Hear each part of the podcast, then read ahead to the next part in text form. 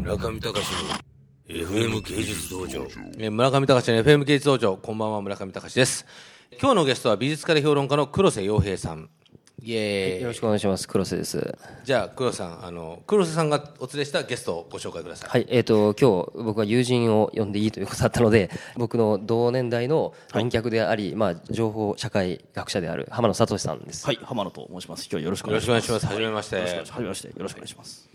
黒瀬さんは現役の芸大の博士課程はい、そうです。で新宿美術学院でバイトしなが らバイトしてます。はい。え日銭をー稼いでそして、えー浜野さんは、はい某某。いいんですかこういうあ、別に言って全然いいです。日え本技芸という、はい。えーどういう会社です IT か、えー IT 企業で、まあ、ウェブ制作などを主に手掛ける、ごく普通の、えー、ウェブ IT 企業ですね。あはあい。で、そこで、はいえーリサーチャーという仕事をやってまして、まあ、なんか、あれですね、本当にリサーチですね。えーの仕事をえーしていると。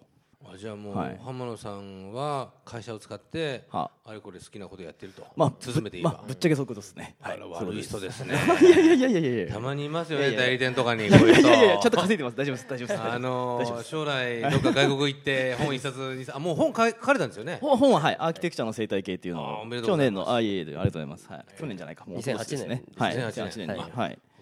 まあ、僕も2008年に東さんの思想地図っていう雑誌で、あまあ、思想誌であの初めて書いた論文を載せていただいたんですけど、それよりもずっと前にもう何年ぐらいですか6年ぐらいですかね東さんの東さんとの付き合いは結構2009年にあの当時グローコムっていうオフィスに東さんが教授っていうか研究員として入られてそれがきっかけでネット系の仲間というか東さんだとやっぱオタク評論とか思想とかネットとかいろんな仕事やってますけどそのネットモジュール担当みたいなのが僕ですまあ、だからあ僕にとっては、まあ、兄弟子みたいな感じい やいでやまあまあそんなことはまああのまあ先輩として存在して先ると輩としていう存こ在としてるですねはいいやいやいやはいじゃああの二人で面白く話してくだ さいえ丸投げいやちょっと僕シュークリーム食べるわ よ確かに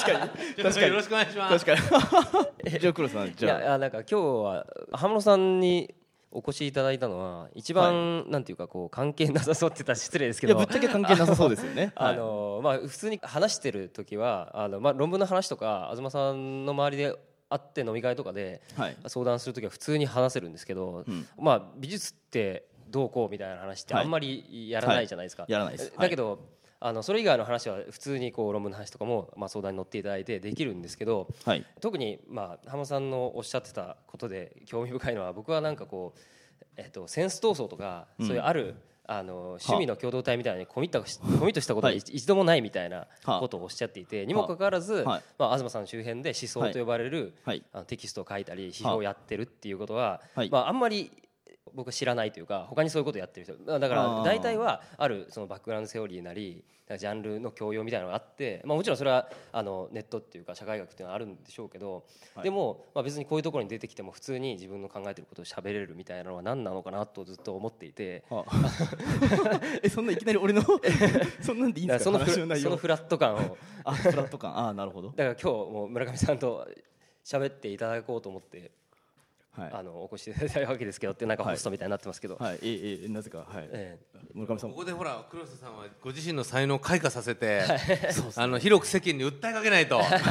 私のコンセプトをあの若者にチャンスをあげるっていうセカンド なるほどあのあれもありますんで、はいぜひわかりまもしたうちょっとで僕食べ終わりますんで、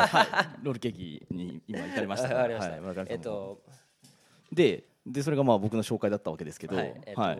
だからまあこの話にはあの後から浜野さんとお話しするときにこう戻ってくればいいと思うんですけど一応僕がさっき、まあ、あのなんとなく言った思想地図に書いた論文っていうので2年前にデビューしたんですけどそこで書いた内容っていうのが、まあ、いわゆるその美術批評のような言葉を使って今流行ってるアニメとかを分析するっていうような、まあ、僕はそのアニメの表現論っていうような言葉で言っていたことを論文に書かせてもらったんですけど、まあ、なんでそんなことしたかっていうことから説明しなきゃいけないかなと思ってなんとなく考えてきたんですけどあのつまり僕の書いてる文章っていうのはすごくこうなんていうかな節操がないというか強引なわけですねだから最初に書いたのもそうですし、えっと、去年の末に出た「思想地図」の4号に書いた、まあ、それはどっちかというと美術色が強かったと自分では思ってるんですけど、まあ、沢良木ノイさんの評論と世界系と呼ばれる、まあ、あるアニメのタイプとえっと、バールブルグという美術史家とかいいろんなこう固有名をつなげてあのアニメの論文のような美術の論文のような論文を書いたわけですけども、まあ、それってこう一見するとすごくこう節操がなくて、まあ、下品かもしれないし強引な論文なんですよね。でなんでわざわざそういうことを書いたかっていうの動機がそもそもあってですね、まあ、まあ僕としてはずっと美術を絵を描いたりしてやってきたわけですけどでそこで語られてる言葉みたいなものがななんかこうリアリティがないというか自分が近く感じているその文化的なリソースからちょっとどんどん離れていくっていうかで勉強すればするほど離れていくなみたいな感じがしていてででそれをなんとか自分のすごく使いやすい言葉に直して書けないかなつ使いやすい言葉で書いてもバカにされないみたいなでなんか面白いこと言ってるような気がするっていうような論文が書けないかなと思ってあの無理やり直接翻訳するというよりはアニメの言葉は美術の言葉にで美術の言葉はアニメの言葉にっていうふうに往復でこう翻訳に翻訳を重ねていってそれで何か一つのコンセプトみたいなものが書けないかなと思ってやった論文です。中見隆の FM 芸術道場。